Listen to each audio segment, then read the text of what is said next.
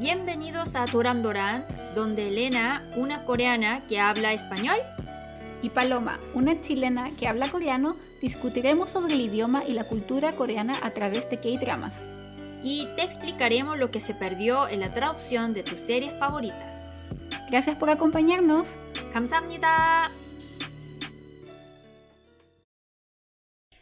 Hola, hola, gracias una vez más por estar escuchando este podcast. Somos Paloma y Elena, gracias por escuchar este podcast lleno de spoiler y que hemos sacado en tiempo récord. ¿Cómo están?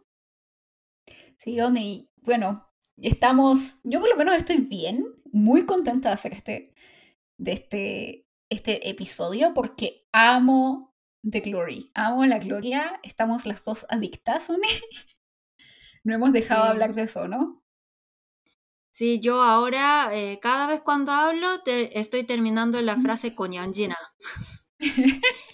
sí. Es muy difícil que, que como yo, y además como soy coreana, eh, tú sabes que eh, la escritora escribe demasiado bien el drama y Sí. hay muchas metáforas, entonces todo el día estoy pensando, ah, ¿qué significaba esa escena? Estoy igual, Oni, Y- quiero verla de nuevo.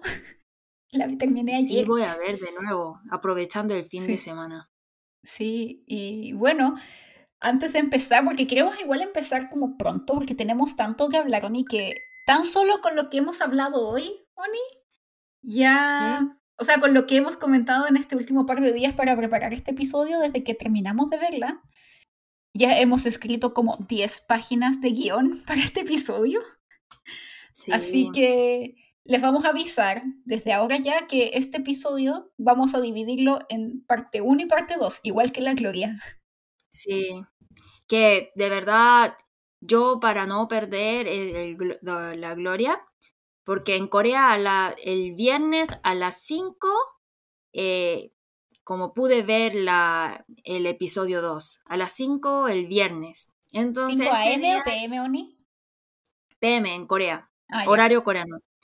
Entonces ahí yo fui a Starbucks y vi, eh, y como siguiendo la receta de Pedrito, Pedro Pascal, que dice que él toma un, es, e- es loco porque dice Sí. que él toma ice espresso con seis shots.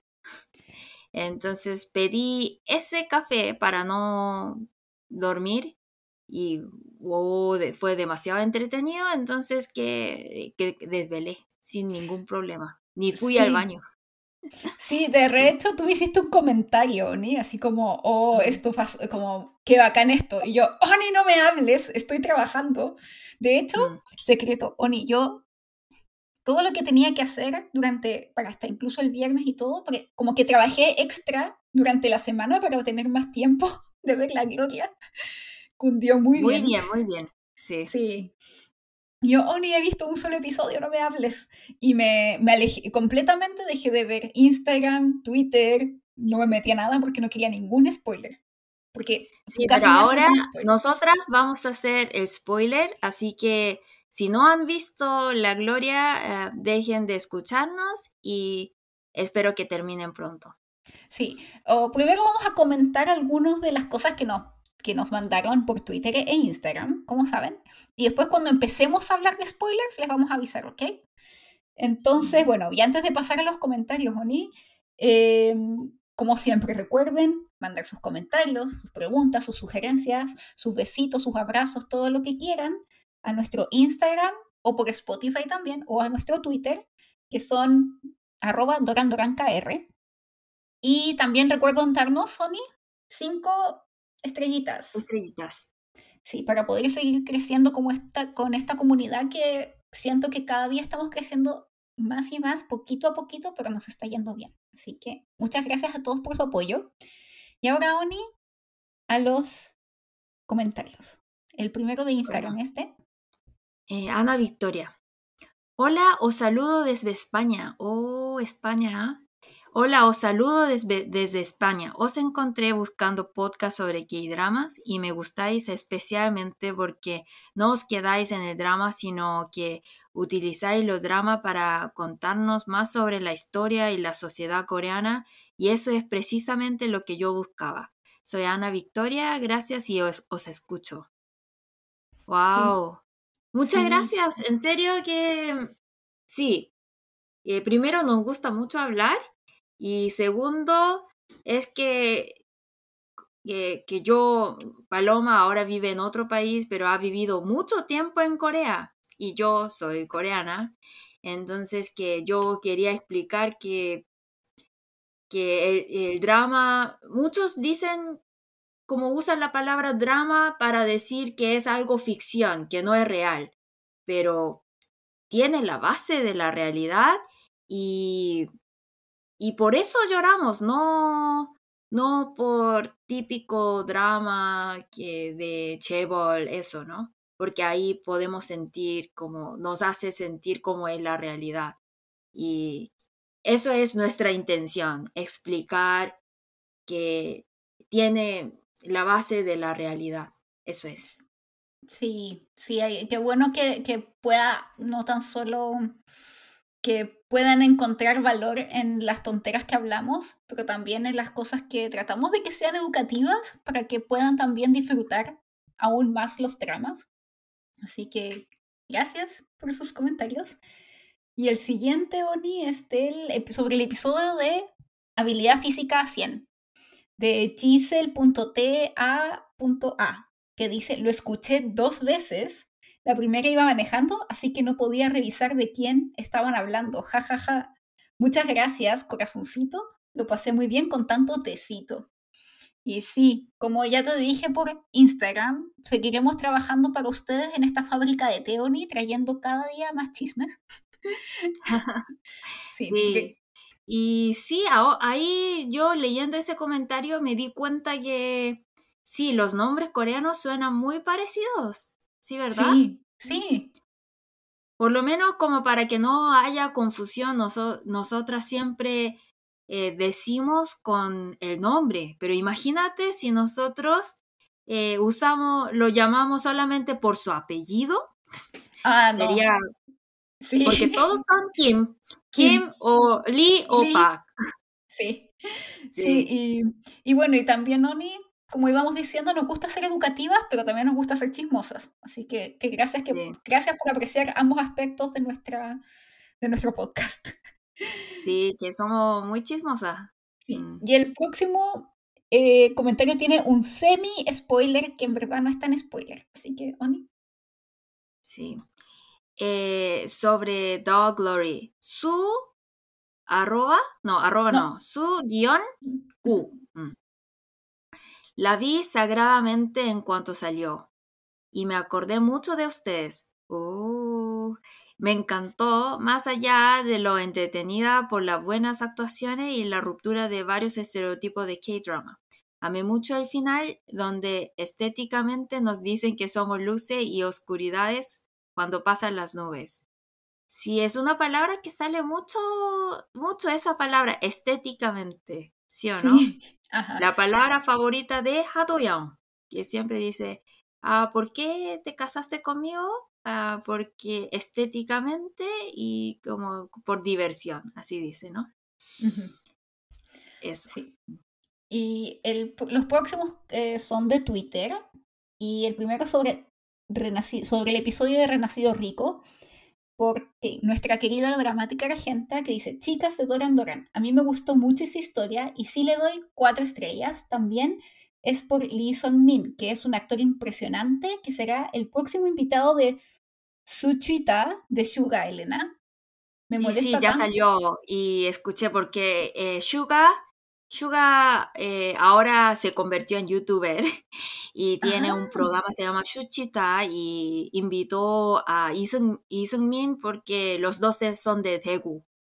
Y, Ah. oh, y fue, es que me sorprendió mucho porque Seung-min parece una persona como muy macho, pero él vino con un café diciendo que, ah, yo no puedo beber, así.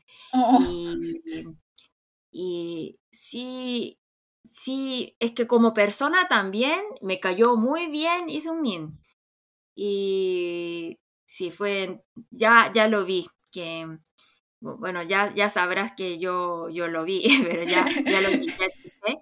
Y sigue diciendo, me molesta tanto que Song Hye-kyo no pudo ni ir a presentar su drama por el anuncio de Song Joong-ki. Song Joong-ki. Wow, Song Joong-ki lo escribió con así, ¿cómo? Con mayúscula, como si fuera un nombre como innombrable. Como el innombrable, sí. El innombrable. Eh, bueno, eh, eh, sobre ese, esa, ese tema que había muchos kawines, que ella no fue ahí por no hablar de Sung Joong-gi, pero yo creo que era más porque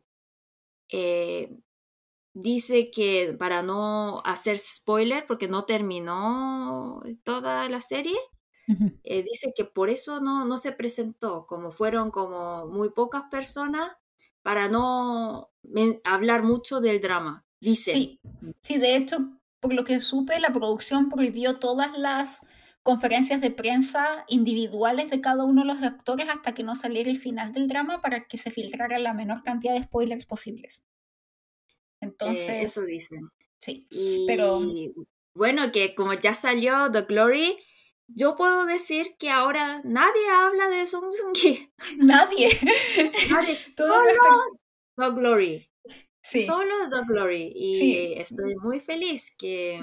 Pareciera que... Bueno, yo, yo, yo quiero que los dos eh, estén felices, que ya ahora no son pareja, pero que sean felices, pero yo siempre pensé que Son Egyo, eh, que la gente hay que valorar más a Son Egyo. Sí. Y ahora estoy muy feliz que el mundo conozca más de Song Hye-kyo, porque ella lo merece. Sí. Eh, bueno, Son Joong-ki pareciera que después de que salió la Gloria Oni de Glory, ya Renacido Rico fue, pasó hace años. nadie se acuerda. Sí, que ya nadie habla. Y yo, eh, chicas, niñas, que ya estoy segura que el mejor drama del año 2023 sería La Gloria. Yo también creo. En serio. Es que, es que como siento muy K-drama, como ustedes mencionaron, rompieron todos esos límites de K-drama. Sí. Entonces, es de otro nivel, en serio. Sí, Oni, yo estaba, y yo te dije, Kim Un-suk se detonó. Se detonó. Sí. Sí. Bueno, y el último comentario lo manda Candy, Tiny Rivers, que nos hace una pregunta también, y que aquí nos vas a tener que ayudar, porque dice que me di cuenta escuchando el episodio de Reborn Rich que no entendí algo mientras la vi y capaz por eso me gustó tanto, ja, ja, ja, ja, ja. Y bueno, quería hacerles una pregunta de coreanidad que me da mucha curiosidad. Se las dejo a ver si me responden. ¿Está mal visto en Corea que las familias políticas se emparenten más allá del vínculo que las unió? Lo pregunto porque he visto en dos tramas que esto pasa y lo pintan como un problemón. Por ejemplo, en Replay, en Replay 1988, Toxon, que quería anunciar a su familia que estaba en una relación con Tech porque los hermanos de ambas se iban a casar y no, no querían crear un choque en las familias. Y en Father, I'll Take Care of You, el hermano menor de una familia se enamora de su cuñada, o sea, de la cuñada del hermano mayor y todo fue un escándalo familiar. Entonces le da la curiosidad si está mal visto en la sociedad que eso pase. Mm, mm, veo que no es algo como mal visto, pero que el proceso yo creo que es un poco diferente. Que porque, por ejemplo, el matrimonio en Corea no es algo personal, es algo como una reunión entre familia familia. Entonces, que, por ejemplo, esto sí es muy común. Em, si ahora está cambiando, pero tradicionalmente, por ejemplo, yo soy la, la mayor y tengo un hermano menor. Entonces, como la familia dice que como yo soy la mayor, entonces yo tengo que casarme primero y después mi hermano porque es el menor. ¿Ya? Mm. Entonces, si mi hermano dice que no, pero yo quiero casarme este año y mi hermana ni tiene novio, ¿cómo puedo esperar que tantos años no quiero? Eh, eso es un poco como, puede ser mal visto, ¿sí? Eh, tiene que esperar su turno. Entonces acá yo veo en el caso de Replay 1988, ahí em, es que alguien se quiere, quiere casar, ¿no? Entonces que em, ahí tenemos que enfocarnos solamente en el matrimonio de ellos, ¿ya? Eso mismo pensaba. Es que siempre, siempre que, que, porque por ejemplo, digamos, porque digamos que yo, mi hermana se va a casar. Entonces, si digo, pero, ah, yo también tengo novio, algo así, entonces es algo, porque ya en coreano, en Corea, el matrimonio de alguien es como un evento muy grande de la familia, entonces toda la familia tiene algo que hacer. Entonces que no es algo como... Y también, por ejemplo, si yo estoy saliendo con un novio que, que no es muy... que seguramente no le va a gustar mucho a mi familia, entonces que eh, como hablo, hablaría mucho menos. ¿Por qué? Porque también pensamos que como el matrimonio es un evento muy grande en Corea, entonces pensamos que nosotros tenemos que hacer todo el esfuerzo que, que termine todo bien. Entonces, antes de que termine un evento tan especial, ese matrimonio, que no hacemos nada como que pueda ser algo escandaloso. Sí. Eh, como tú dices, Oni, también eh, incluir, o sea, como es muy importante más que nada el contexto. No es que en sí sea mal visto, como tú dices, pero en general también cuando las personas, o sea, tú presentas a tu novia a la familia, no es porque es presentar a tu novia como lo hacemos en Latinoamérica, es porque la estás presentando porque tienes la intención de casarte con ella o con él.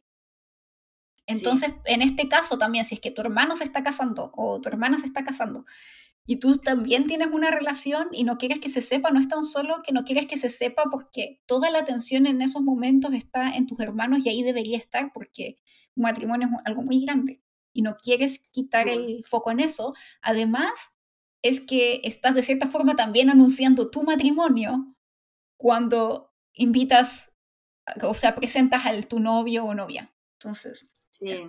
Entonces, como ya el matrimonio, en Corea el matrimonio, la boda es como algo, como un evento muy, muy grande acá, que nosotros gastamos mucho dinero para eso. Entonces, por ejemplo, en ese caso, Toksan anuncia familia, yo también tengo novio, entonces eso es algo como yo también me voy a casar, entonces que eso es, eh, eso es algo como eh, interrumpir la boda de otra persona. Sí. Se entiende, se puede entender así. Sí, es como, es como avisar tu embarazo en el matrimonio de tu hermana. O sea, es como, como que le estás quitando protagonismo a ella cuando la intención debería estar en ella. Sí, eh, exacto. Entonces que no es algo mal visto. Igual como somos familia, ah, diríamos como, oh, felicitaciones, pero es un poco desubicado, podría decir. Sí. Mm. sí. Y eso, esperamos que te haya satisfecho nuestra pregunta, o sea, nuestra respuesta. Y en general a todos los que nos han escrito, muchas gracias siempre por mandarnos sus comentarios y no duden en escribirnos si tienen cualquier sugerencia o pregunta. Y ahora, Oni, a empezar con los spoilers. Spoiler alert. Aquí viene alerta de spoilers. Si no han terminado la gloria, no escuchen de aquí en adelante y vayan a terminarla de inmediato. Termínenla de inmediato, ¿o no, Oni? Mm, sí, le ruego. Y eh, claro que yo creo que si han visto ya estarán como muy fascinadas em, por la serie y hay muchas cosas que contar. Por eso le digo que no va a terminar solamente con un episodio, que porque de verdad tenemos como 10 páginas de... sí, Oni, es que eh, yo creo que también tomando el tema del drama, la gloria se ha convertido en mi religión y la estoy predicando. Me estoy diciendo a todo el mundo, por favor, ve la gloria, por favor, ve la gloria. Sí, y también, por ejemplo, que eh, después de lanzar nuestro episodio recibiremos muchas preguntas porque eh, de verdad hay muchas cosas que contar. Entonces, que nos manden, por favor. Sí. Bueno. Y bueno, Oni, entonces empecemos con este K-drama, que es la última obra de Kim Un-suk, que como ya dije, se detonó la señora, que es la escritora, como ya sabrán, de cosas muy románticas, muy cursis, muy distintas a la gloria, como Secret Garden, Goblin, Descendientes del Sol, Mr. Sunshine y muchas otras y fue dirigida por Ankiro, que es el director de Happiness y Recuerdos de Juventud, entre otros.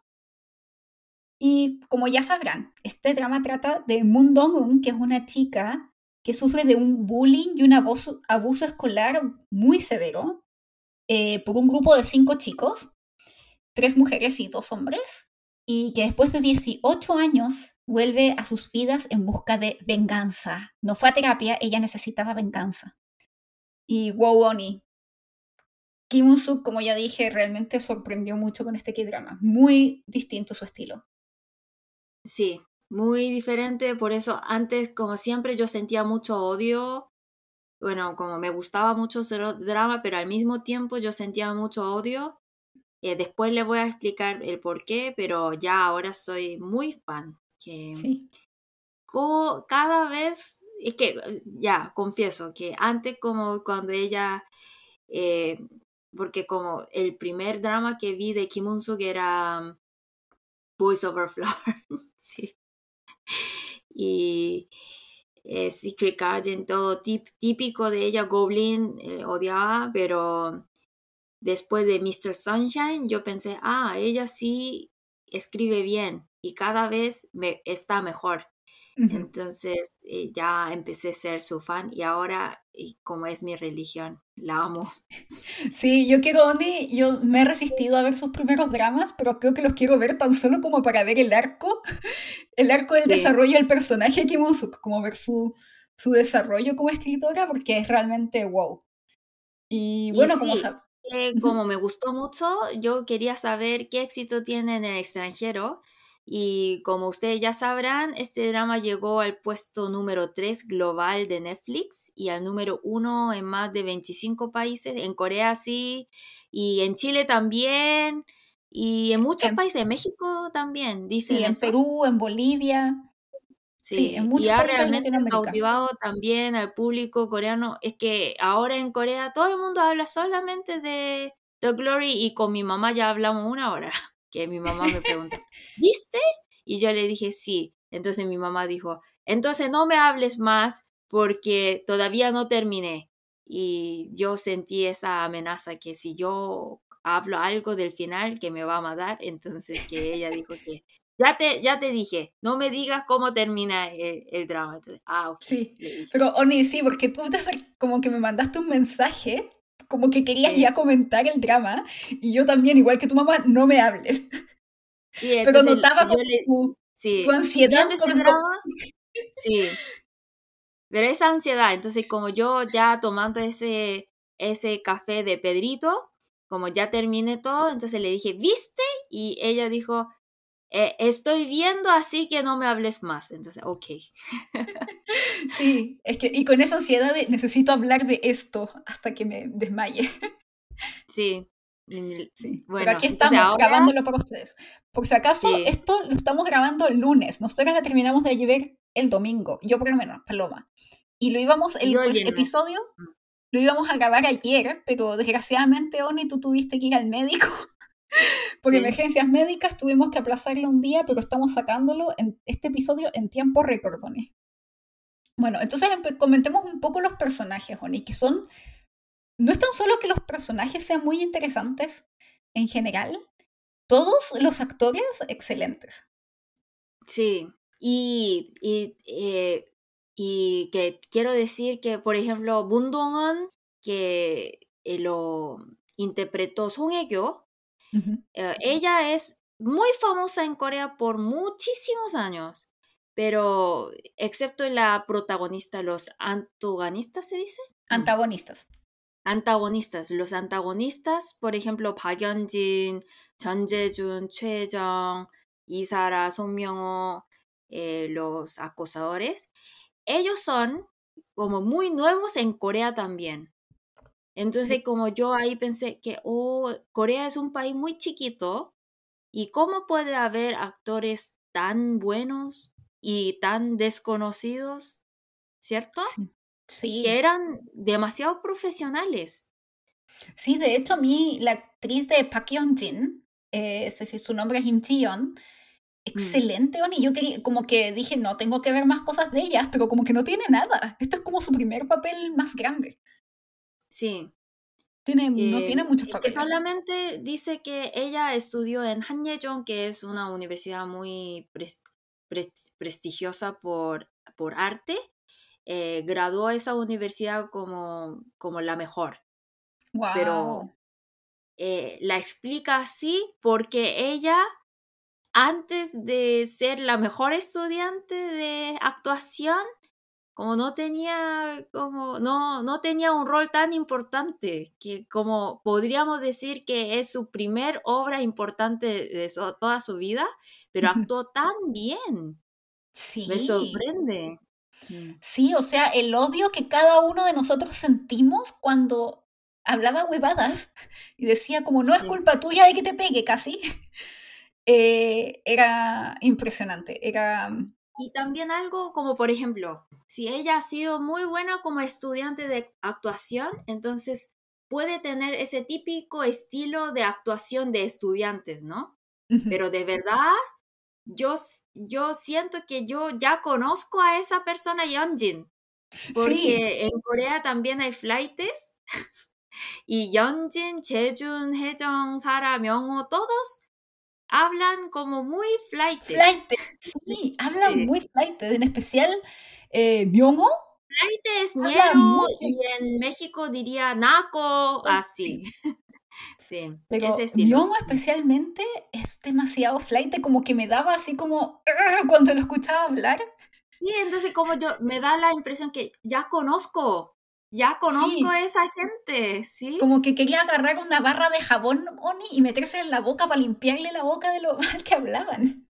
Sí, eh, pero también me dio mucha risa porque son tan flightes, tan flightes. Y por Sí. ejemplo, eh, me sorprende mucho porque, por ejemplo, Yeonjin se graduó de esa universidad de arte tan prestigiosa que como, como sin ser como muy estudiosa, muy buena, no puede entrar. Y Chejun, eh, él es el que más que habla como puro garabatos, ¿no? Sí. pero como le preguntó, y él ya lleva mu- muchísimos años siendo actor mm, de teatro, entonces le preguntó, ah, ¿cuál era la parte más difícil de actuar Chon Jae-jun? Y él dijo, es que como yo nunca digo garabatos. Sí. y, y fue muy difícil, pero, pero usted, eh, usted habla muy bien y yo pensé que como en la vida real también eh, usted hablaría así. No, yo nunca di- digo ninguna palabrotas, así dijo. Sí, o sea, Oni, la actriz de- que hace de Yesol, la hija Sí. de Yeonjin, Sí, eh, Yeonjin, es Mm. muy buena actriz también, parece tan chiquita. Y ves, ¿te acuerdas de esa escena en donde Jejun, el que es su papá Mm. biológico, la va a ver al colegio? mm, sí, Y pasa un auto rápido y empieza así como a gritar un montón de gatas, no ven que hay niños acá, hijos de la tu, tu, tu, tata. Y ella lo Sí. mira con cara de, y yo creo que es la misma cara que todos teníamos, así como, sí. como, qué, qué flight, ¿no? como que flight, sí. Sí, pero él dice que, ah, es que como yo tengo mucha experiencia como actor, pero para mí fue difícil, como porque como cada vez cuando él habla, eh, palabrota, ¿cierto? Eh, Sí. pero dice que él nunca habla así y de verdad él, cuando lo veo en la, en la entrevista, fue muy difícil reconocer porque era otra persona y él dice que, ah, yo soy muy tímido, así digo, y fue muy chistoso.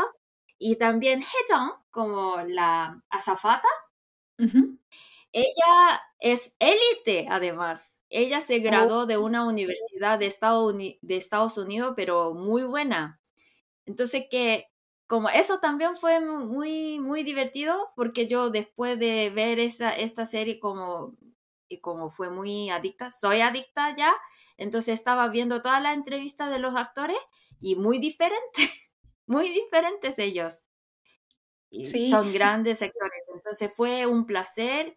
Bueno, yo siempre he sido muy fan de Song Hye entonces que, pero también encontré su otra otro estilo de actuación y yo ahí, ahora veo que siempre lo sabía, pero ella más que ser bonita es muy buena como actriz, pero encontrar a los novatos actores como no reconocidos tan buenos también fue un gran placer de ver este drama.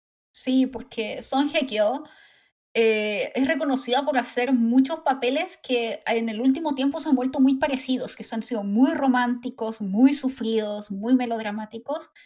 Y ahora ella hace este cambio como muy, como casi thriller, venganza, un papel muy oscuro. Y es como, wow, es como que a mí se me olvidaba que era Son Hye como que para mí es otra persona, así impresionante. Pero ella también dice eso, como en la entrevista, Son Hye también mencionó porque ella, que ella siempre estaba buscando un papel como este, porque ella sí tenía la capacidad de mostrar como varios sentimientos de una persona, pero acá, como he mencionado varias veces en otros episodios, que en K-Drama la mujer aparece como novia de alguien o madre de alguien, algo así, siempre. Pero como una persona eh, no aparece como siempre aparece como para una la mujer aparece para como algo como un una herramienta nomás sí pero acá era diferente entonces como me gustó mucho me encantó. Y sí que de verdad que como la armonía de esos actores fue muy bueno Mm. Sí, porque también ella hace el papel de Moon Dong-un, que es esta mm. chica que, como ya sabrán, sufrió de bullying y que después de ese bullying ella básicamente quedó destruida, era como una muerte en vida. Y Song Hye-kyo para hacer este papel, de hecho, perdió mucho peso y incluso no comí, antes de grabar ciertas escenas que eran muy dramáticas, ella ni siquiera comía y tomaba agua para mostrar como ese como deterioro no tan solo físico, sino que también mental de la protagonista. Sí, Entonces también para ella fue muy difícil grabar. Claro. Y además que ella es muy, es que ella es muy guapa, como todavía ella siempre cuando, eh, cuando alguien dice, ¿quién es la más bonita en Corea? Entonces como muchos dicen que es Song Y como ella ha sido como estándar de belleza, pero acá ni sale como muy maquillada. Y ella dijo que es que yo, yo también ahora tengo edad porque tiene más de 40. Yo también tengo edad y no quiero estar siempre así bonita porque ahí Bundongan, esta, este personaje es una persona que ha vivido toda su vida pensando solamente en la venganza y ahí si ella sale así tan maquillada, entonces no parece nada realista, ¿no? Exactamente. Entonces también su ropa es muy práctica, muy simple, muy práctica. Negro, blanco, como el Patu, ¿cierto? El Patu es el juego de, de, Corea. Sí, Oni, me puse a aprender a jugar Batuk después de ver la gloria. Ah, sí, e, es muy difícil de aprender de Sí, es difícil. Hay que, estoy leyendo un libro y que tiene prácticas y es complicado. Como que las reglas básicas son muy simples, pero como la venganza. pero el, todo el plan de cómo jugar es muy complicado. Entonces, pero es entretenido. Mm. Sí, es entretenido. Y bueno, em, siguiendo hablando de Moon Dong-un, eh, mm. sí, es un personaje súper interesante y súper oscuro y que yo creo que en otro contexto es muy difícil como em, sentir eh, como simpatía por un personaje así, pero nos cautiva, porque no, yo no, no es tan solo alguien que, a pesar de que esté muy dañada, es alguien que gana una confianza en sí misma a través de su venganza muy grande, pero también está esta cosa de que es, está tal vez haciendo cosas horribles, pero uno la apoya. Mm. Y quiere ser como ella, a pesar de lo terrible que es su vida y lo destruida que está. Y incluso ella ni siquiera deja, y que yo creo que nos pasó mucho a nosotros, no, tal vez cuando es más niña, nosotros sentimos mucha compasión por ella, pero ya cuando crece es muy difícil como sentir compasión por ella, por ella hasta que vemos ciertos episodios que te recuerdan que ella fue esa niña. Sí. Sí. Y bueno, volviendo un poco a los bullies, Honey, yo los llamo como a las cinco personas que amamos odiar. Sí. Porque me encanta, o sea, no, como que me encanta, me cautivaban cuando estaban en la pantalla, pero a la vez quería pegarle a, la pantalla. O sea, ¿cómo, ¿cómo te sentiste tú con los personajes de los bullies? Además de las grandes actuaciones, sino como los personajes en sí.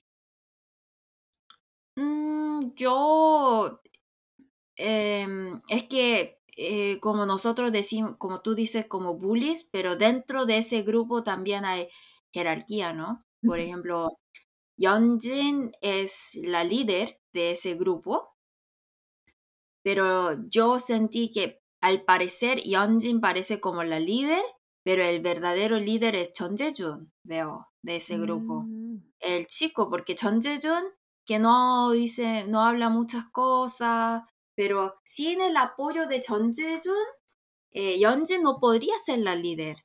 Entonces que yo yo pensé que el verdadero líder de ese grupo es Chejun, el hombre. Sí, porque realmente, Oni, si uno ve a Yeonjin, no es una persona particularmente inteligente. O sea, ella se salva ella no puede hacer nada, no puede hacer nada ella sola. Ella sola.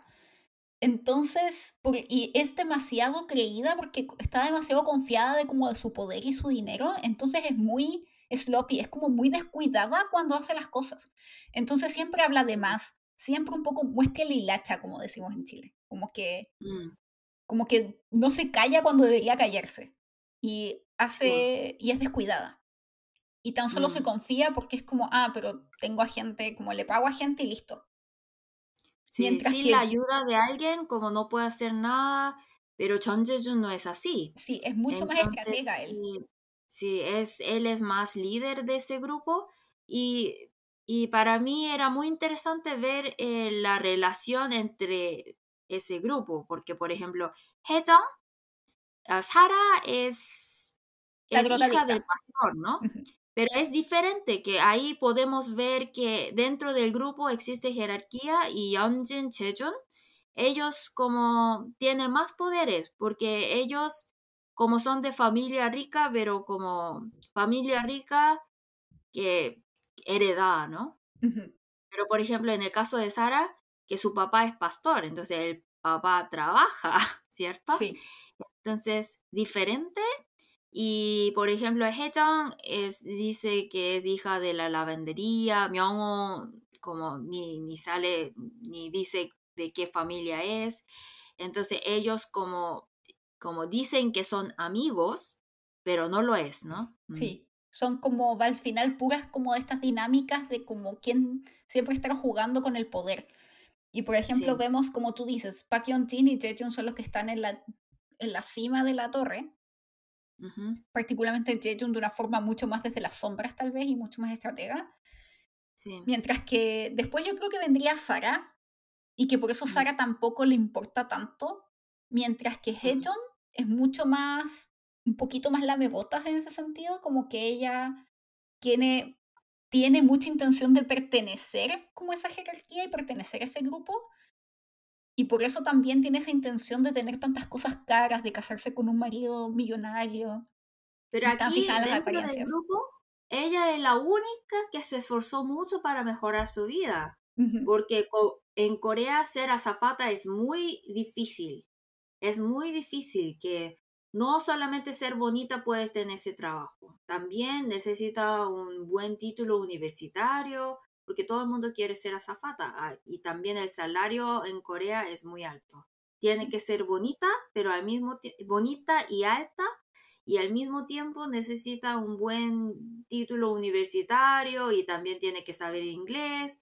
Entonces ella eh, era es la única que se esforzó mucho sin ayuda de nadie, se esforzó mucho para mejorar la vida y también que yo personalmente hablar mal de Choi Hye-jung eh, me da un poco de pena porque de verdad como me parece que ella era la, e, era la única forma, como manera de ella buscar un marido rico para escapar de su clase. Sí, o sea, yo creo, bueno, terminando un poco con el tema, y el que estaba más abajo y que básicamente era el que lo usaban, o sea, era, como decimos en Chile, el Perkin, el para los mandados, es el Son Myono, que es como el que hace el trabajo sucio por ellos generalmente también. Sí. Mm. Y era como, por lo que mm, tal vez no lo mencionan como tú dices, pero uno puede asumir como por su forma de hablar, su forma de vestir y su tipo de aspiraciones que viene de una familia trabajadora. Sí. Sí. Eh, y como tú, y lo que estaba comentando, lo que tú estabas comentando es que a ti te da pena hablar de Hejon, y eso yo creo que es súper interesante en la serie, de que a pesar de que vemos estos personajes que son, que amamos odiar y que son como un poco, incluso casi que los demonios encarnados, en algún momento igual nos provocan como lástima, o como cierta empatía. Sí. Sí, verdad. Eh, por eso como aparecen muy reales, porque que siempre como parecen como de verdad, como personajes reales. Sí. Y, y, y, como la persona que, como ya, ya te dije, como el person mi personaje favorito es uno de los aliados, Kang Nam. También es mi favorita, la señora. Sí, la detective dotada. sí, una seca Oni. Me encanta ella. Eh, entonces que ahí dice, em, ella es eh, sobreviviente de la violencia doméstica, pero al mismo tiempo detective y siempre muy alegre. Eh, Kim Un-suk en la entrevista dice como la, la, la escritora, dice que ella, eh, Hera interpretó Kang Nam y dice que ella cuando escribió Kanyonna decidió, tiene que ser Yomera. Entonces dice que es la primera que ella pensó, que entre todos los actores ella pensó que Yomera tiene que ser Kang así. Oh, entonces escribió el papel para ella. Y sí, se lo merece porque a mí me impactó, no es tan solo porque es un personaje muy interesante, muy real y de que esta señora que súper, es que no me gusta usar mucho esta palabra, pero empoderada, en el sentido de que a pesar de ser una víctima de un abuso terrible y que hay unas imágenes en el drama Oni terribles de ver de abuso por parte de su marido, ella desde el principio, porque en muchos momentos a nosotros o ella actúa de una forma que te hace pensar de que tal vez ella no está, es como muy inocente o como muy ingenua. Pero tenemos que siempre recordar de que no es así, es una detective dotada y que además ella desde el inicio se dio cuenta de lo que estaba haciendo eh, Dong-un, la siguió y ella le pidió que matara al marido. O sea, esto lo tenía planeadísimo. O sea, muy inteligente y muy estratega también. Sí. Y por eso yo creo que también Dong-un acepta trabajar con ella. Yo creo que esa, esa, esa frase de drama define muy bien cómo es ella, porque ella dice, oh, dan 내 맞지만 명랑한 연이에요. Así dice, ¿no? Entonces, me ¿cómo podría decir que me 맞지만 명랑한 연이에요? En español, ¿cómo diría? Como... Ella, eh, eso dice que eh, aunque sea, em, aunque sea, em, golpeada todos los días por el marido, em, yo soy una vieja alegre. Así ella define a ella misma. Y eso, ¿no? Que eso como yo pensé que explica bien cómo es Nam, pero también explica bien el tema del drama también. Mm. Sí, porque vemos en este drama que básicamente se ven distintas formas de abuso o de gente que ha sufrido por violencia. Por violencia y por gente que de cierta forma tiene como este, como se embriaga de poder de una forma u otra. Y en este caso es el marido por creerse superior a ella Sí. Eh, la golpea en el caso de Tongun, es con este grupo de bullies, con otros Y personajes su que madre. su madre también. mm, Eh, pero lo que tiene el personaje de Kang Yeon Nam es también, como ya decía, como que es muy... Es que yo creo que también es como el personaje que le hacía falta a Dong-un como en su vida. Y yo creo que todos en nuestra vida también deberíamos tener una persona así, pero es no tan solo como que la entiende y tiene como la habilidad de estratega que también necesita Dong-un, pero también la cuida como emocionalmente y la apoya. Sí, en Corea, en Corea como la forma de expresar cariño es dar kimchi. Sí, le llevaba Sí. los huevitos todos los días. Sí, es que la comida es muy importante. Entonces yo creo que Dong-un eh, no tiene ma- ma- como tiene mamá de sangre, pero como nunca como tenía ese rol como mamá, pero Kang Yeon-nam lo hace, ¿no? Sí, sí. Y me gusta como esa evolución de cómo te das cuenta como Dong-un es súper dura y fría, pero de a poco como que Hyun-nam se la va ganando. Y que al principio Sí. incluso se aguantaba la risa y al final, al final se acepta sus huevitos. Sí, y él ya sabe que otra vez me va a pasar huevos, ¿no? Y ella Sí. dice, sí, y le paso huevo. Y, y bueno, entonces como, como yo, de verdad, eh, otra vez, como mi personaje favorito es Kang Yeon-nam. Mm. Sí, también es el mío. Lo otro, Oni, eh, también quiero hacerle como una mención honrosa a la actriz porque hay una escena que me dejó eh, muy impactada por su buena actuación, que fue cuando le dan la noticia de que, o sea, cuando ella tiene que ir a reconocer el cuerpo del marido, Sí, cuando ya, ya está muerto. sí, Y tú la ves impactada y yo no creo que ella está actuando sin como el impacto. Es, yo creo que es una mezcla, como que se puede ver también en su cara, creo yo, como esta Sí. mezcla de sentimientos, de sentirse destruida por lo que acaba de pasar, pero a la vez era lo que ella quería. Y el sentir como ese, Sí. pensa, como ese sentimiento de machimne, como por fin. sí, sí. Y como sentirse liberada. llorando, llorando con, y también sonriendo al Ri- mismo tiempo porque ya terminó todo su, toda esa historia con su marido, pero al mismo tiempo llora, ¿no? Porque tiene que reconstruir su vida también. Y que de cierta Sí. forma igual era alguien que era su marido. Y yo Sí. creo que muestra muy bien porque esa ella dinámica. tampoco quería tener un- una familia así destruida, ¿no?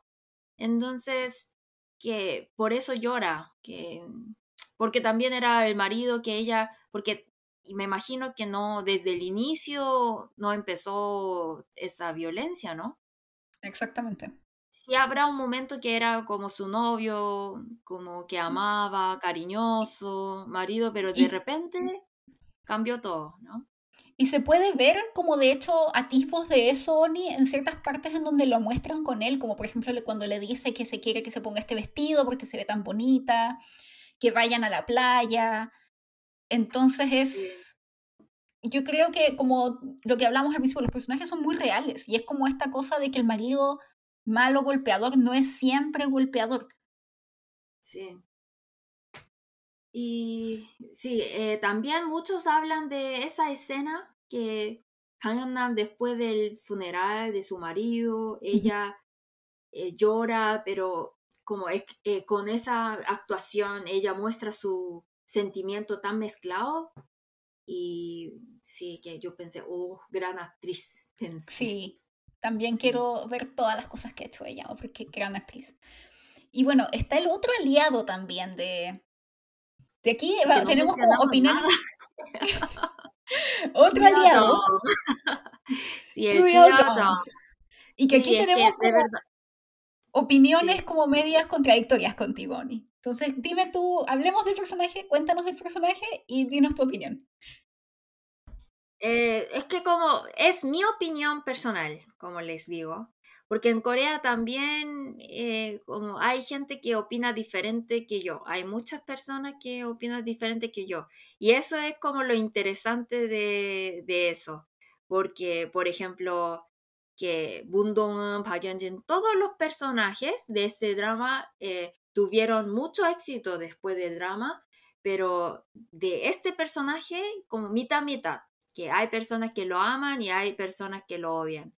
eh, Chuya-jang, que eh, tiene una relación medio romántica, yo te digo medio romántica, que comparando con otros, otros dramas de Kim Un-soo, aquí el romance aparece mucho menos, ¿no? Aquí da más peso en la venganza, pero igual Moon eh, tiene relación medio romántica con Chuya-jang, entonces que sí es un rol importante, pero yo siempre pensé, pero él, ¿por qué aparece acá? ¿Por qué? Y, por ejemplo, em, es opinión de, personal de Elena, que yo pensé que cuando cada vez que él aparecía pensé que, que no, no puedo entender por qué se enamoraron y yo lo entendí que porque por ejemplo habla como la escritora Kim Un-suk dice que es, este drama habla de la venganza pero yo lo vi más algo como, ah, este es más como religiosa, no es de venganza de una persona, que es algo que el Dios castiga a los malos. Yo lo entendí así, entonces yo pensé que este hilo en la historia, cómo desarrolla la historia es un poco, si de verdad trataba solamente de la venganza, eh, debería ser más rápido, más lógico, pero no, no lo era. Yo lo entendí así y y la parte de Chuyo-jong es algo parte como totalmente innecesaria para mí. Que por ejemplo cuando la historia como ya pierde el lógico, ahí aparece Chuyo-jong de repente y soluciona todo. Entonces como cuando aparece Chuyo-jong ya me molestaba. Esa es opinión de Elena y la madre de Elena también. sí, ya, aquí va mi opinión de eh, Chuyo-jong. Y Oni, bueno, también que yo creo que vamos a hablar un poquito más más adelante de todo el tema religioso en el drama, pero también como de la historia de la venganza y cómo se mezclan, y mi opinión en ese aspecto. Pero este personaje a mí me gustó que estuviera, me cayó bien, y yo lo describiría como cute psycho, tierno pero psicópata. A pesar de que mucha gente lo encuentra muy tierno, pero tenemos que recordar que este hombre no tan solo básicamente fue un stalker de Dong-un, también le escribió por ocho años sin que ella le respondiera. Entonces ya vemos que él está un poquito mal de la cabeza. Tiene un poquito de obsesión muy parecida a Dong-un. Pero yo creo que él, él está aquí porque a pesar, ok, volviendo un poco también a tomando ciertos comentarios que he visto en internet, en Twitter, a mucha gente le gustó mucho la química la química entre Ha Do-young, que es el esposo de Yeonjin, con Dong-un, cuando jugaban Batu, cuando jugaban Go. Y que no podemos negar que tienen excelente química. ¿Y por qué creo que ellos no Y mucha gente le molestó que ella terminara con Yo-jong en vez de con Dong-young. Cuando yo creo que eso nunca podría haber pasado. Y ahora voy a explicar por qué. Yo creo que el rol de Yotong en esta serie era darle esa gotita de luz o ganas de vivir a Dong-un, que si no era pura oscuridad y que de hecho se puede ver en muchas de sus escenas porque este drama visualmente es muy oscuro, todos los colores son muy fríos, son azules, negros, grises, pero en las escenas en que aparece Yotong, si se dan cuenta, la luz cambia a ser una luz más dorada y más cálida. Y yo creo que... dice que su apodo era Sunkist. Sí. Ah, sí, sí. Pero, pero mira, sí podría haber como un hombre. Sí. Eh, sí puede haber un hombre porque, por ejemplo, Mundong aquí habla, Chon Jae-jun siempre dice que Mundong es una chica muy bonita, ¿sí? Entonces, claro, sí puede haber un hombre, pero Chuyo-jang, como no entiendo por qué se, se eh, ese proceso de en, enamoro no me convence. En el proceso de enamorarse, yo a mí tampoco, tal vez necesitamos un poco más de background, pero el problema es que también, como lo decía, él está un poquito loco. Él es un poquito psycho. O sea, mucha gente le dice el green flag. Y yo creo que tan solo es el green flag en este caso con una persona que también está dañada, muy, muy dañada psicológicamente y que también es muy obsesiva. Porque él la estolqueaba. Estaba dispuesto a matar por ella le compró una funeraria. O sea, ¿qué otro hombre estaría como, sí, te compro una, voy a comprar una funeraria? Es como, porque como te lo mencioné el otro Por día eso por te texto. digo que ahí aparece para cubrir todos esos como huecos, eh, huecos de lógica ahí, porque como está enamorado y tiene trauma, pero como no me convence, eso quería decir. Tampoco es atractivo. Porque Sí, acá, por ejemplo, en Mr. Sunshine, después de serio, de la serie, como todos hablaba de todo enamori- enamoradísima de, de Byung-hun, pero de Chu Yo-jung nadie habla. Yo he visto mucho que habla, bueno, no sé en Corea, pero en Instagram he visto que, o sea, no en Instagram, en Twitter he visto que se habla mucho de Chu Yo-jung. Mm. Por lo menos a las latinas parece que les gustó mucho. Pero el, es que el asunto también no es como te mencionaba. Yo creo que la venganza también es para la gente con poder o con dinero. Y por eso yo también creo que ella se acercó a Yoton porque él tenía el dinero y el poder como para ella usarlo para su venganza. Entonces yo creo que sí, tal vez es un poco como esta persona que arregla todo, pero yo creo que tal vez considerando como ya está escribiendo Kim Moon-suk, no sé si tenga que ver como con su... Tal vez podría haber encontrado otra forma de solucionar esos huecos o es que realmente ella quería darle un personaje así que nos sacara y que de hecho cambiaba totalmente la tonalidad como de la del drama cuando él aparecía. No era como un drama ya tan oscuro. Y que sí, tal vez tenía como este relief, como este descanso de tanta oscuridad y tanto eh, odio, resentimiento, porque él también estaba lleno de resentimiento. O sea, entonces también creo que no es una pareja tan distinta y por eso yo tampoco creo que hubiera funcionado con Ha Do Young, porque que Do Young de personalidad es muy parecido a Tongun. Entonces ella seguramente, y por otro lado, ella nunca podría, podría haber, a pesar de que tenía muy buena química, nunca podría haber sido feliz con ella, primero, con él, quiero decir. Primero, porque hubiera pasado su límite de no, inter, como no involucrarse con gente inocente o no transgredir ciertos límites que ella se ponía o ensuciarse las manos para lograr su venganza. Y por otro lado, el tener que estar con él y después tener que cuidar a la hija de su bully es como, no sé. Y además que también... No, es que le- eso, Hadoyon ni le dijo eso. no, nada, No pero me refiero a la gente... No, porque es que hay mucha gente en internet, por eso estoy diciendo, cree que ella debería haber terminado con Hato Young, que ellos deberían haber estado juntos en vez de con Yoton. Ah, eh, bueno, como Entonces no tiene- no tiene lo que veo es que muchos dicen que Hadoyon es atractivo, pero nadie habla que Toon tiene que terminar en Toon, lo que yo vi. Ah, pero en Corea, en Corea, pero en Latinoamérica y en Estados Unidos yo vi muchos comentarios de gente como no, Dongun debería haber terminado con Y, haber terminado con una relación con él y es como ¿por qué quieres también- terminar? Ajá. sí, que porque como nosotros no pensamos que un drama, eh, la protagonista tenga que terminar con un hombre, Exactamente. ¿cierto? Mm.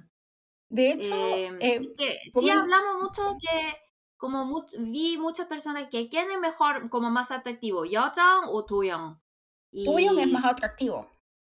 Doyoung es atractivo que como termina cuando termina el amor como porque de verdad él se enamoró de Dongeun como lo confesó así indirectamente pero él por ser responsable que de su matrimonio aunque no funcionó bien el matrimonio por ser responsable no hace nada a Dongeun Sí, y yo creo que también muy responsable muy y yo también creo que él notaba que Dongun nunca le iba a dar la pasada, de cierta forma como decimos en Chile, como nunca iba a tener realmente verlo con esos ojos porque para ella era una pieza más en su tablero de ajedrez o en su tablero de Go. Mm. Y Doyoung, eh, ahí, que esa escena como fue muy, como también como es mi escena favorita, que Doyoung después del divorcio con, con Yeonjin, va a la tienda de conveniencia y come samgak kimbap, que tú sabes que Dongeun siempre come kimbap, arroz con Sí. alga, porque como no es una comida cocinada. Y Doyoung antes cuando veía a come, comiendo kimbap y Dongeun le ofrece, ¿quieres comer? Y él dice, no, gracias, porque tiene mucho carbohidrato, ¿no? Pero después de ter- terminar todo, él ahí pensando en Dongeun, va ahí a la tienda de conveniencia, come solo ese samgak kimbap y me pareció muy romántico esa... No es tan solo ese- romántico, escena. Es que acabo, se me acaba de ocurrir una cosa, porque, bueno, antes para terminar un poco con lo que estaba diciendo, el que Doyoung haya terminado con Dongun no tiene ningún sentido, porque imagínate el tener no tan solo que criar a la hija de tu bully, a pesar de que tal vez la podría haber querido, pero también es como que nunca se iba a deshacer de la idea de Yeonjin, y eso era lo que ella quería. Como ella quería acabar con Yeonjin y poder desligarse y crecer, y como ella dice al final, como poder cumplir 19 años. Si es que se quedaba con Doyoung, siempre iba a estar atrapada en el mundo de Yeonjin, en el gimnasio de Yeonjin, de cierta forma. Entonces, por eso creo. Y por otro lado, muy, eso no lo había notado. Hablando de también un poco, ya entrando como al simbolismo del Samgak Kimbap, es que no es tan solo es que no sea una comida cocinada, también habla un poco del, como, el background de Dongun, en el sentido de que ella nunca tuvo una familia o alguien que la cuidara, entonces también es esta comida como de conveniencia que la gente soltera sola o que niños que no, los papás no los cuidan comen. Sí, que bueno, no, no solamente eso, pero es comida rápida en Corea. Comida rápida, sí. así. Entonces que, claro que Ha que es un hombre que tiene mucho dinero, que tiene mucho poder, es un poco raro viendo una, imaginar una persona de esa clase coma samgakkimbap. Pero ahí, por eso me pareció muy romántico eh, viendo a Ha comiendo samgakkimbap pensando en Bundungen porque yo creo que ese hombre nunca ha comido Kimbap en su vida. Y eso, que sí. me pareció más, más, que más realista, más romántico todo eh, que terminara así, porque de verdad si Bundung termina eh, con Hatoyang, eh, como raro para mí, no sé. Sí, es raro. Pero también la idea, yo creo que el Samgak Kimbap en el caso de Hato Young representa de que como tú dices al principio del cuando conocemos a Hato Young eh, vemos que primero a él le interesa mucho la estética y por eso tampoco come carbohidratos. Y de hecho él dice que él se casó con Yeonjin por la estética por cómo las cosas se ven. por la estética y diversión así y por la diversión. Y él no come carbohidratos porque se nota que es alguien muy preocupado por la estética. A pesar de que le gusta el juego de Go pero cuando conoce a, no, no es a pesar porque a él le dice que le gusta Pato por, porque es divertido y estético. Y estético. ah, no, había olvidado. Ah, había olvidado esa parte. Había olvidado esa parte. Entonces, a él siempre, por eso está trabajando en como una empresa de arquitectura, de construcción. Mm, verdad, verdad. Porque él habla mucho como que el juego de Go es como, porque ahí, por ejemplo, eh, básicamente ese juego de Go con esas piedras, tú tienes que enredar eh, la piedra de otra persona y nosotros usamos la palabra chip, que significa casa. Entonces enreda con las piedras eh, la piedra de otra persona, entonces atrapa a esa piedra y lo mata. Así es el juego.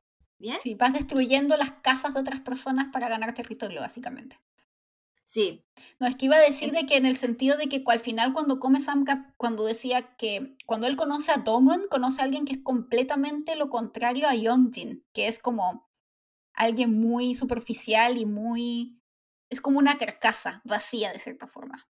Sí. Porque todo lo de Yeonjin es falso en su vida ni siquiera escribe sus propios script guiones para, para su sí pero lo hizo todo con su esfuerzo exactamente en cambio y también tenemos que ver que Hatoyang también es de esa es como Bundongan porque ahí no lo menciona directamente pero dice que Hatoyang parece un hombre que tiene todo, pero él no nació con eso. La mamá, la madre de Hatoyong lo menciona, que Hatoyong porque ahí Hatoyong, eh, como lo insinúa dentro del drama, que él no era de el hijo oficial, no era el hijo mm. oficial de la familia Chebol, entonces él con su esfuerzo ganó ese puesto de presidente de la empresa de construcción. Sí. Y al final, cuando él come el kimbap, de cierta forma muestra de que hay un cambio en su forma de ser y que tal vez dejar un poco atrás lo estético después de haber conocido a Dongun. Ah, sí. Mm. Más, una vida más real. Una vida más real y tal vez menos llena de pretensiones. Porque es, ¿qué es menos pretenso, pretencioso que un triangulito de arroz Sí, exacto. Mm. Sí. Cosas más ricas, eso sí, exquisito. Y también, Oni, eh, hay otros personajes que entran en juego, que es Yesol, que es muy tierna. Eh, la enfermera, que se llamaba An Chong-mi. Y un personaje muy importante para la trama, a pesar de que aparece muy poco, es Yoon So-hee. Y tan solo quería mencionar que, de hecho, la actriz de, que hace el papel de So-hee es una de las participantes de la segunda temporada de Singles Inferno de Cielo para Dos. Ah, no, sí, no, eh, no, que de, eso, mm. de, hecho se llama Isoi, Lisoi. Eh, sí, así que si alguien seguramente ya vio Cielo para Dos, pueda reconocerla en la gloria. Y Oni, uh, ya llevamos una hora hablando. Y vamos a empezar por fin a hablar un poco más de los temas que tenemos preparados para ustedes después de hablar de los personajes. Porque es todo muy interesante. Y el primer tema es un poco hablando como el tema de la venganza y la violencia en este drama, Oni. Eh, yo creo que ya sabrán que, porque ha salido mucho en este par de días que terminó la que se transmitió, se transmitió la serie por Netflix, que es, el caso de violencia que sufre Dongun es un caso basado en la vida real, que es un caso que ocurrió en una escuela el, 2010, el 2006, una escuela para chicas, en Chongju, en donde tres chicas del noveno grado atacaron a una de las una de sus compañeras, que era mucho más menuda y pequeña en tamaño, por 20 días. Se la llevaron a la casa de ellas y la tuvieron, le mintieron a los papás. Esta chica además era hija de padre soltero, entonces el padre trabajaba mucho no estaba mucho en la casa y esta niña, dijo, las bullies dijeron que esta, ella tenía ideación suicida y por eso le iban a cuidar ellas en su casa. Y durante 20 días la golpearon, la quemaron, y le, el tipo de cosas que vimos en el drama. La, la, la pincharon con tenedores, cosas horribles. Al punto de que tuvo que estar varios meses eh, hospitalizada esta chica. Y cuando ella trató de pedir ayuda eh, a sus superiores, a sus profesores, muchos la culparon a ella por lo que le había pasado.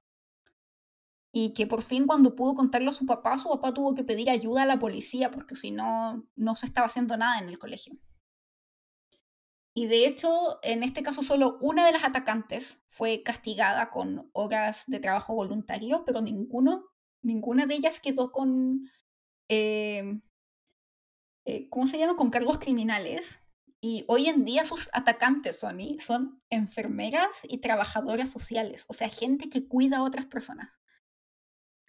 Eh, sí, es como problema de acá, porque por ejemplo, en Corea también hay bullying. Bueno, como no, no quiero que piensen que como ese bullying de, de la escuela es, sea algo muy común, porque cuando yo estaba en el colegio, no era de ese nivel. Entonces, que hay de todo. Eh, no es tan común, pero sí hay. Y el problema es que cuando hay ese caso es un poco difícil eh, solucionar ese problema porque en Corea siempre, como desde pequeña nos enseña que es mucho más importante como la armonía del grupo. Entonces, que que eh, ahí eh, la escuela no ayuda a, la víctima, ¿no? Porque si se calla una persona va a terminar todo así con, con paz, como parece paz, ¿no? Sí, y este tipo de bullying, como tú dices. La víctima, como decir, reportar a los acosadores es difícil porque muchos piensan que, ah, pero tú también hiciste algo, por eso te molestó, que no, no, no te molestaría desde nada, como muchos hablan eso, entonces que eh, yo creo que el ambiente de Corea eh, impide que solucionar ese problema, porque todas las sociedades tienen problemas, pero en Corea un poco es difícil salvar, salvarlos, veo eso. Sí, y sí, no crean que este tipo de bullying es común en Corea para nada. De hecho, este caso cuando salió a la luz en el año 2006 fue muy, muy impactante. Y fue noticia en todos lados, porque no es algo común. Y de hecho, hace unos hace pocos días, eh, o hace un tiempo atrás, salió, cuando recién se estrenó The Glory, la chica que tuvo, es que hoy, hoy en día es una mujer de más de 30 años, que sufrió este caso de bullying, apareció en televisión. Sí. comentando lo que le había pasado y comentando de que ella muy valiente a hablar de porque hablar de, de, su experiencia también es traumático no entonces, como la admiro mucho por ser valiente y hablar, compartir su experiencia con nosotros. Sí, y, y es muy impactante pensar que sus las perpetradoras de este tipo de bullying tan terrible hoy en día tengan a cuidado a otras personas y no sé.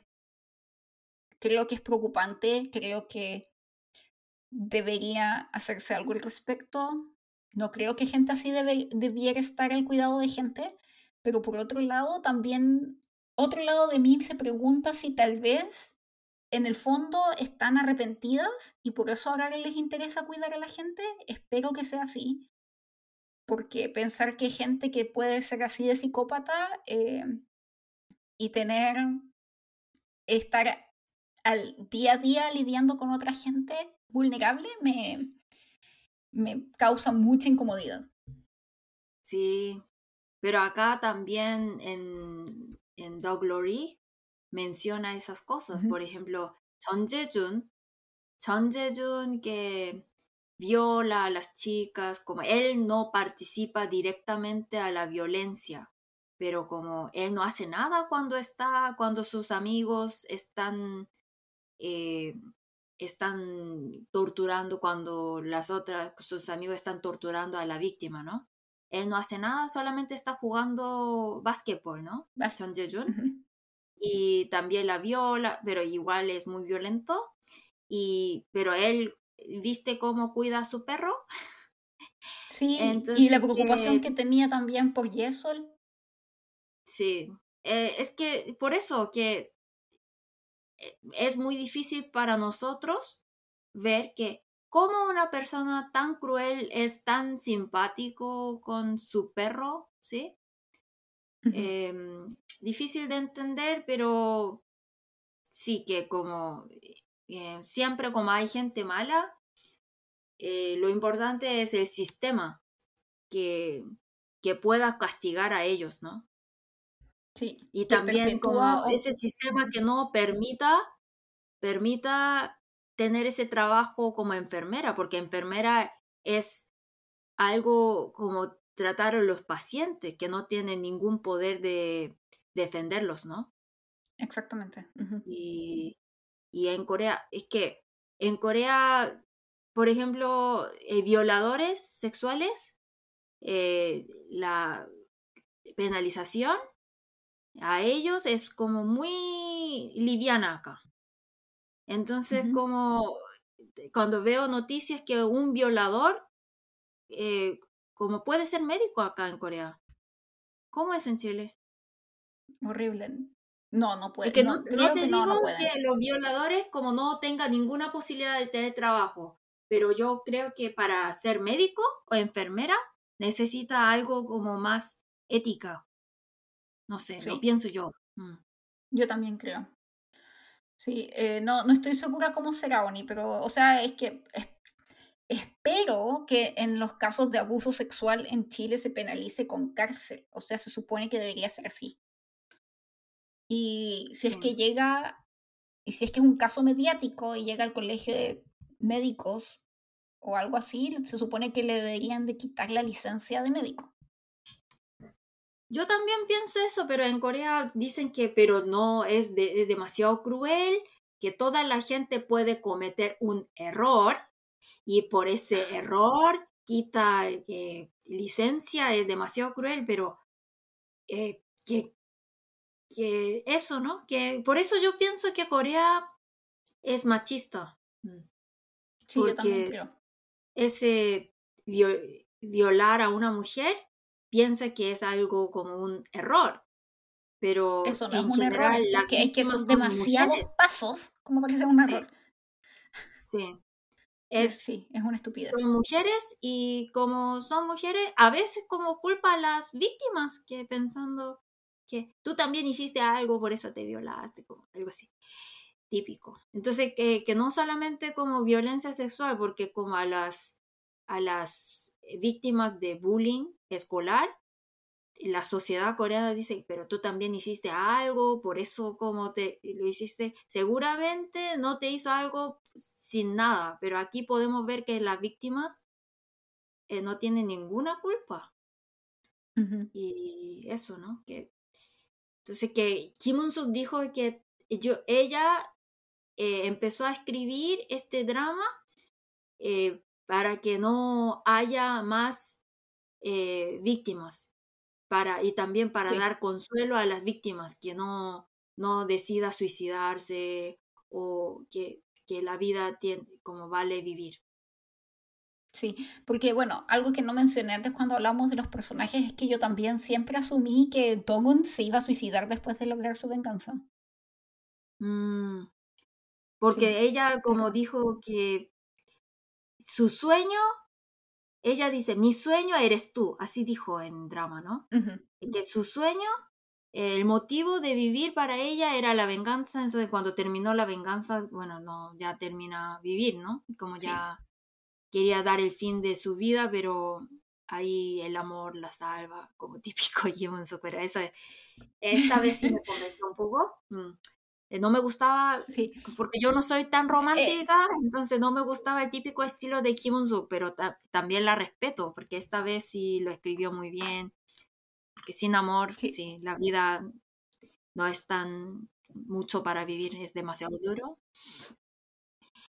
Sí, eso ya al final hay que comentar mucho, pero después. Pero que, Oni, ¿tú sabías que Kim Un-suk, también una de las cosas que le inspiró a, a escribir esta obra fue que un día su hija adolescente eh, le preguntó si es que ella le rompería más el corazón si es que su hija, ella, golpeara a alguien hasta casi matarlo o si es que a e, alguien la golpeara a ella hasta casi matarla. Y esa como problema moral fue la que la llevó a escribir, como a cuestionarse estas cosas y mostrar este, esta temática en una de sus obras. Y la respuesta de ella era que no, yo quiero que, yo prefiero, yo prefiero que tú seas la víctima, así dijo. Ah, ¿en serio? A mí me rompería el corazón las dos y Ella, con su, ella dijo que, y no te preocupes porque tu mamá tiene mucha plata, entonces como yo voy a eh, encontrar toda la solución para vengar, así dijo. Bien. Sí. Y Oni, también algo que tú comentabas el otro día, es que muestra también la relación de cómo la, la relación de los agresores con las víctimas es muy complicada. En este drama también. Eh, es que como eso es muy importante que, porque por ejemplo en Corea cuando eh, hay bullying entre en la escuela, los papás para defender a sus hijos siempre dicen que pero es simplemente un conflicto entre niños y los niños así crecen peleando y así aprenden las cosas y solamente es una pelea nomás. Pero Kim Un-suk no, entiende, no lo entiende la violencia escolar de esa forma. Eh, ella piensa que es un resultado de la clase de, de, los papás que se proyecta en la dinámica de las relaciones de los hijos. Sí. sí. Y por eso la víctima de Dog Glory no es algo como tan personal, no es un simplemente venganza hacia otros niños, sino hacia la jerarquía que permite la violencia, la venganza a los padres y adultos, por ejemplo, los profesores que permitieron eh, que existiera toda esa violencia y todo, ¿no? Y también lo que se beneficia de esto, porque por ejemplo en el caso en que Dongun se venga con el profesor, también se ve afectado su compañero de clase, porque él se benefició del abuso de poder de su padre. Entonces, de cierta forma, Dongun no es tan solo está atacando personalmente, como tú dices, a sus atacantes, sino que también a todo el sistema de poder que la agrede, por ella haber sido alguien como que en este sistema de poder estaba más abajo. Sí. Entonces también por eso no tan solo castiga a Yeonjin, sino que también la mamá de Yeonjin termina metida en esto. Sí. Que fue la génesis de, de, lo que Yeonjin es. Sí. Mm. Y también, por ejemplo, eh, eh, la relación de los agresores y la víctima es más complicada, como eso fue muy interesante para mí, porque aquí no, no solamente aparece como el bullying como violencia, como física, ¿no? Eh, los hombres siempre son violadores aquí. Entonces, las mujeres aparecen como agresoras y víctimas, eh, pero los hombres castigan a los hombres y todos mueren. Y eso es interesante porque las mujeres también como terminan castigadas, va a la cárcel así, eh, y Hejong se queda muda, pero los hombres mueren, como por lo menos las mujeres no mueren, ¿no? Entonces, que también como pude ver eh, cómo piensa Kim Un-soo, que ese, esa violencia como, como sexual como de género también. grave para ella, ¿sí? Sí, la violencia de género. Sí. Eh, y tú también, Oni, como comentas también de estos tipos de bullying, también es súper interesante ver cómo eh, la diferencia entre el tipo de bullying que hace Yeonjin comparado como con la venganza o el un poco más abuso psicológico que ejerce Dongun en su venganza. Porque puedes ver de que Yeonjin, repitiendo, Yeonjin no era la persona más brillante de este drama. Sí, que era muy burda. La, la odia, pero al mismo tiempo como la amo, que es muy, sí, y muy hermosa, como viste la piel, Es preciosa, es preciosa, tiene una carita como de ángel gatito, pero es un, el demonio, el anticristo encarnado. Cuando sonríe y empieza... loca? Sí, sí, cuando, porque de repente se vuelve loca, ¿no? Y eso. Mm. Pero Oni, ella también lo que tiene es que es muy burda, es muy tonta en su forma de, muy básica en su forma de agredir a otros. O sea, ella les agrede principalmente físicamente, quemándolos, golpeándolos. Sí. Y tú puedes notar que ni De, de, no, no mató, pero como de golpear a Myongo, como ni, ni limpia el lugar, ¿no? Solamente sale de ahí. Es muy, muy tonta, en serio. Mm. Sí, y como que tiene muy poca noción también, porque es tan tonta y tan poco empática, como tan poca capacidad como más, como del lóbulo prefrontal, Oni, aquí, como, mm. Como de poder ponerse en la posición del otro o lo que alguien pensaría o como lo que implica el hacerle daño físico a alguien, que por ejemplo, cuando descubre que Dongun es la profesora de Yesol, lo primero que se preocupa es de que si la quemó o le hizo algo físico y la revisa. Pero es como, señora, ubíquese, si su hija hubiera llegado, lo, hubiera quema, lo hubieran quemado, no llegaría así a su casa. Pero es porque ni siquiera tiene esa noción de lo que implica el daño físico. Eh, y también se puede ver cuando se pone paranoica, cuando va a, a ver al cirujano plástico y cree que le hizo algo en el cuerpo porque ella cree que la única forma de que alguien se puede vengar de ella es como con ese tipo de cosas. Sí. Y tampoco tiene la noción de que si le hace algo en el cuerpo, no es como que no lo va a notar de inmediato. Ajá. Entonces, si se ve como, en cambio, mientras que la venganza y el abuso, que de cierta forma hace Donun, es mucho más psicológico, mucho más estratega y mucho más con conocimiento de cómo la gente piensa. O sea, es bastante, de cierta forma, Dongun también tiene una mentalidad un poco psicópata, porque sabe cómo mover y cómo la gente va a reaccionar y cómo les puede como destruir eh, la mente y el espíritu a alguien. Sí. Em, por otro lado, Oni, también eh, eh, el personaje de Mundo Moon también podemos ver el, siguiendo un poco con el tema de Mundo Moon y como su estado mental, eh, podemos ver el sufrimiento de las personas que han sido abusadas, como de una forma súper gráfica. No tan solo desde lo físico, sino que también de su estado mental y cómo es que para las personas que son abusadas, el abuso no se termina en el momento en que la dejaron de quemar, sino que es algo que la sigue toda la vida, mientras que el abusador siempre olvida. Sí. Y ni sabía cómo se llamaba Bundungan, ¿cierto? que, porque cuando ella, eh, cuando va, como muy ridículo, eh, la escuela quiere dar un premio a Yeonjin como el, la, eh, la orgullosa alumnada, algo así. Y, y Tungun va ahí para decir, para iniciar su venganza, ¿no? Y eh, cuando ellos ven a Tungun después de 18 años, dicen que, ah, ¿cuál era tu nombre? sí, ¿verdad? Exactamente. Mientras que ella lo tenía grabado, el de cada uno. Todos los días escribe diario a, a Yeonjin, ¿cierto? Que ella no olvidar su, su ira, como escribía Yeonjin, Yeonjina, Yeonjina todos los días, pero ella ni sabe el nombre de ella.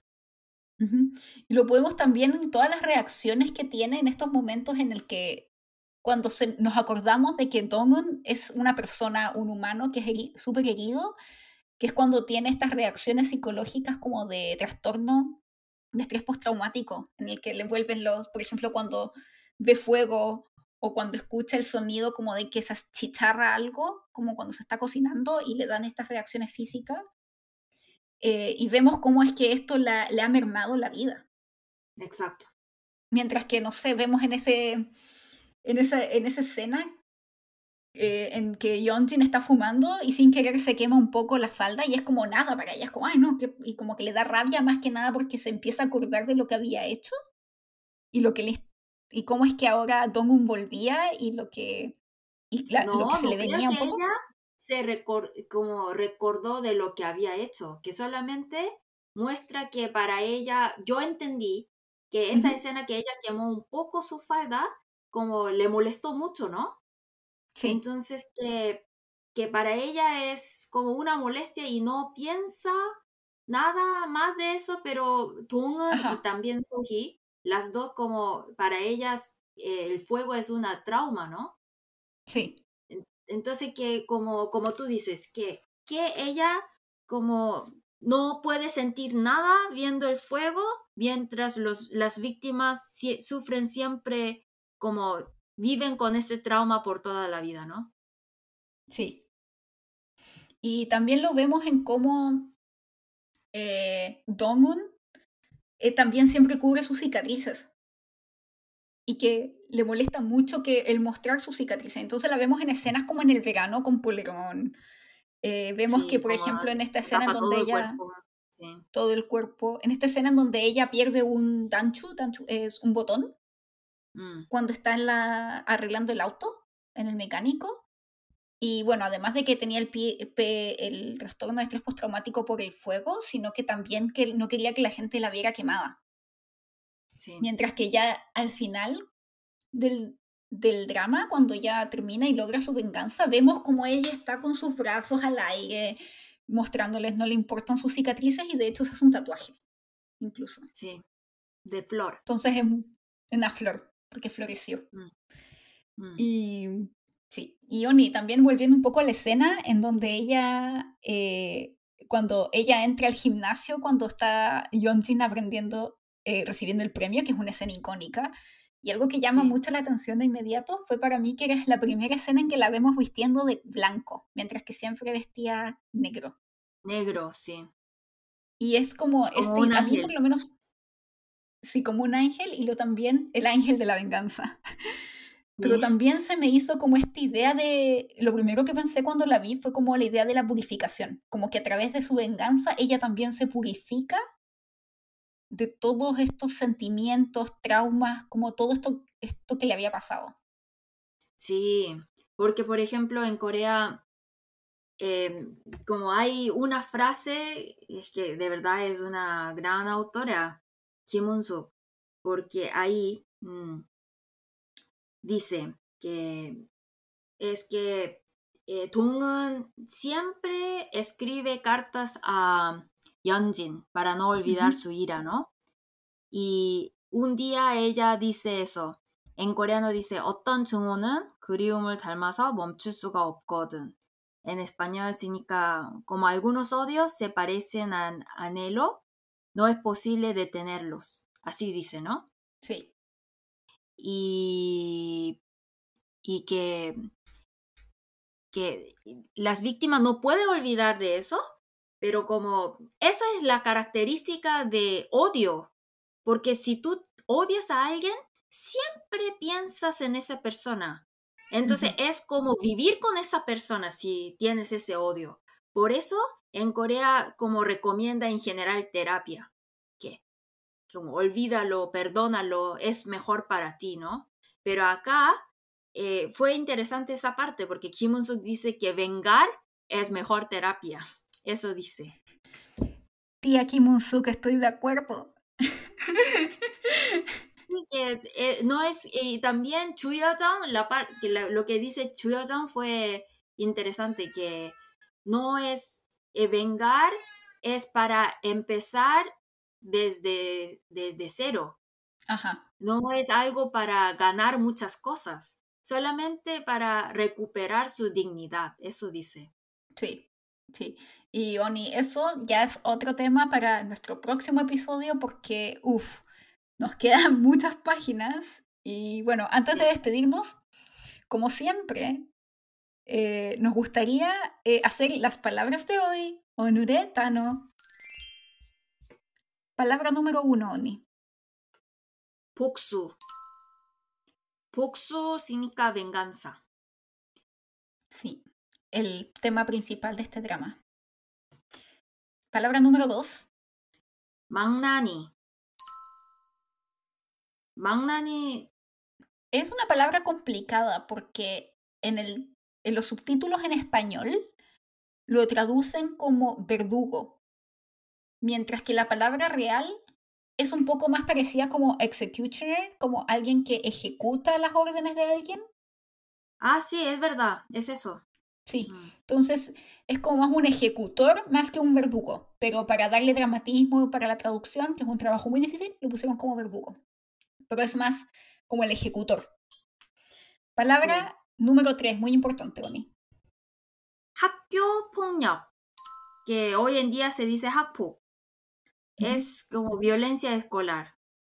Y bueno, como es un tema importante que no, por el tiempo, como no mencioné, pero es muy irónico, es una ironía porque el director de esta serie también cometió ese bullying.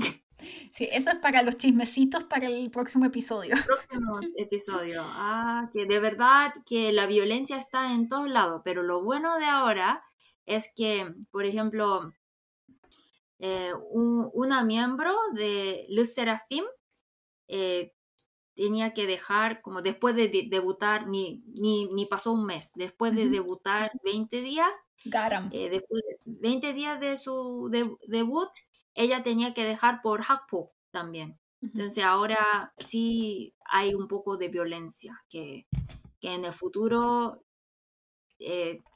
si tú, alguien sube, porque sobre todo en Corea, en, Internet siempre hablamos, entonces que mm, si hay eh, violencia, si, si eh, cometió violencia escolar, sí se puede vengar socialmente. Sí.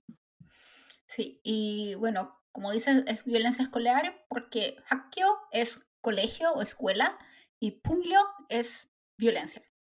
La última palabra, Oni, también muy importante y que de eso vamos a hablar más en el próximo episodio. Pitjul. Pitjul. Pi es sangre, chul es línea. Entonces, que es la palabra que menciona mucho la odiosa mamá de Tungen. Sí, personaje no se puede cortar. Sí, que no se puede cortar esa esa relación, esa línea eh, consanguínea entre familia, pero muy odioso, así aparece acá y vamos a comentar ahí como qué opina Kim Un-suk sobre familia, la familia, vamos a hablar. Sí, es muy interesante también. Eh, eh, bueno, ¿quién nos viera que nos vio desde el capítulo de Goblin, burlándonos de algunas cosas sobre Kim Un-suk, hasta el día de hoy, ovacionándola, aplaudiéndola? Sí. Eh, ¿Cómo, ha cambiado, cómo han cambiado las cosas? Sí. Sí. Bueno, es, es la misma Kim Un-suk, no ha cambiado mucho, pero sí, que ella dijo que le ayudó mucho eh, su hija, que dice que tiene hija de 17 años y le inspiró mucho. Sí. Y de eso vamos a hablar, por, por eso sale mucho Idol en la canción. Eh, ah, no. Oh, sí, esa canción. En, el drama. Sí, esa canción. Ah, ¿en serio? ¿También apareció 80 Ahí me, me dices cuándo, ni porque no me acuerdo. Pero bueno, vamos a dejarlo hasta aquí por hoy, porque ya es. Si nos. Ya saben que tenemos todavía más de ocho páginas para leerles, para, o sea, comentar. Bueno, lo leemos para comentar en el próximo episodio, que es eh, lo vamos a sacar lo antes posible. Estamos haciendo maravillas para poder sacar tiempo para grabar para ustedes y para que podamos comentar más esta hermosa, maravillosa obra, lo mejor del 2023. Y nos vemos en el próximo episodio, que es la parte 2 de The Glory. Y también, Oni, comentar que en el próximo episodio, en vez de las palabras de hoy, vamos a traer las frases de hoy, porque esta, eh, como este drama tiene muchas frases muy icónicas, ¿o no? Mm. Bueno, entonces nos vemos lo antes posible en otro episodio sobre la gloria. Nos vemos. Chao, nos vemos.